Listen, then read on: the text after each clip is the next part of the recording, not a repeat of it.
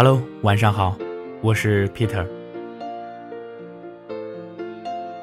今天的这个故事呢，名字叫做“频道不同，请勿打扰”。你有没有试过，在朋友圈上发一些虽然细碎，但自己很开心的琐事？在一帮朋友点赞和一起开心的声音中，总会出现零星、看似很理性的声音。其实吧，这个也就那样吧。我见过呀，比这个更好的。然后，心情因为几句话一下子当到了谷底。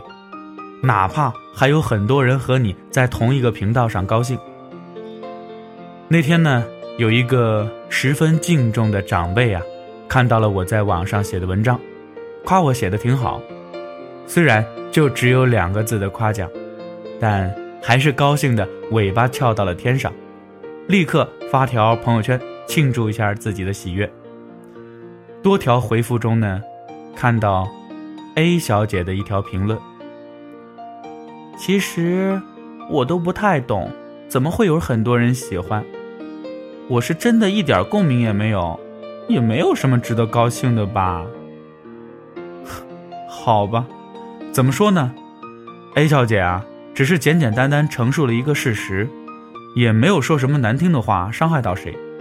上纲上线就显得挺玻璃心的，不是？而且自己把一些小事儿。当做大新闻，以朋友圈的形式晒出来，也不能期望所有的朋友啊都因为你的喜悦而喜悦嘛。就像你上班上到很累，回家的路上呢吃到了一个杂粮煎饼，很香，很满足，满足到在路上啊就不顾形象的痴痴的笑起来。就像你期末复习学到很晚，抬头望眼天空，点点星光。几缕云飘过，觉得很惬意，慵懒的伸了个懒腰。就像你长途跋涉坐十几个小时的车回家，顾不上洗漱就赖在床上，被子软软的，枕头散发着阳光的味道，微笑着进入梦乡。一个杂粮煎饼，几点星光，温暖的床。这些都是小到不能再微小的事物，平常几乎不会多关注一眼，但当这些成为特定时刻最棒的慰藉的时候，一切都成为了梦寐以求的小幸福。没错，可能一些小幸福是微小到不值一提，然而正是这些微小的幸福，恰好落在了一部分人的频道上。而不在这个频道上的人可以不理解，可以不在乎，但是绝对不可以打扰。想起之前很火的一篇文章，说的是不要骚扰到别人的幸福。女同学趁长假做硬座到外地去与男朋友相聚的幸福啊，被闲人的一句“我要是她男朋友，一定给她买卧铺”所打扰了。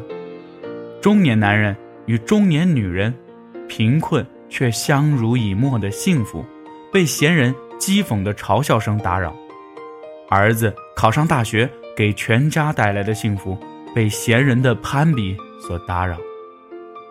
人们呐，总是喜欢站在自己的价值观的制高点去俯视他人的幸福，他们以自己的生活为评判的标准。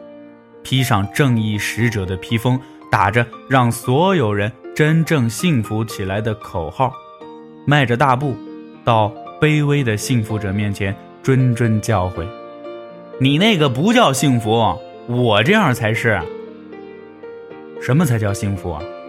百度词条上是这么说的：“幸福啊，是指一个人的需求得到满足而产生喜悦、快乐与稳定的。”心理状态，每个人的当下需求不同，满足的状态也不同，自然而然的幸福的频道当然也不同。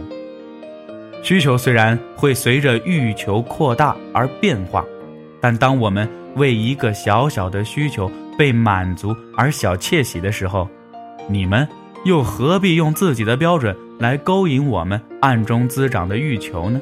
抹杀我们的幸福呢？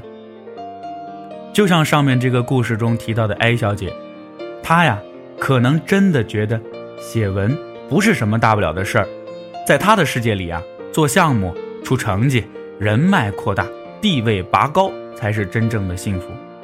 可是对我来说，做项目出成绩，人脉扩大，地位拔高，都是事业上的追求或者生存上的追求，而将自己的快乐讲出来。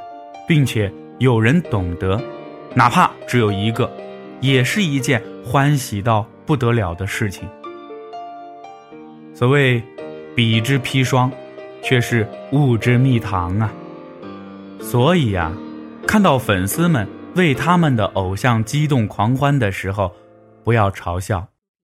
你永远不知道他们的偶像是不是曾经在某一个瞬间成为他们失意的时候。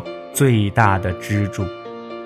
看到文艺女为一朵花的绽放含笑柔情的时候，不要调侃，你永远不知道多情少女的心曾经受过怎样的创伤。看到情侣们秀恩爱虐狗的时候啊，不要鄙夷，你永远不知道他或她为这段爱情付出了多少。你可能觉得他们傻。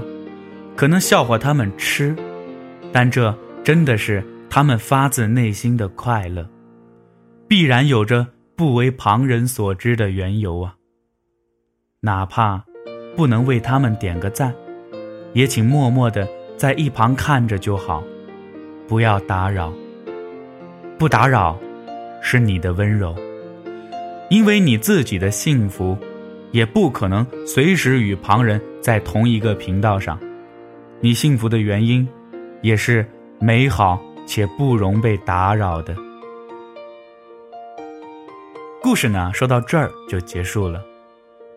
我是 Peter，希望能跟你站在同一个频道上。咱们明天再见。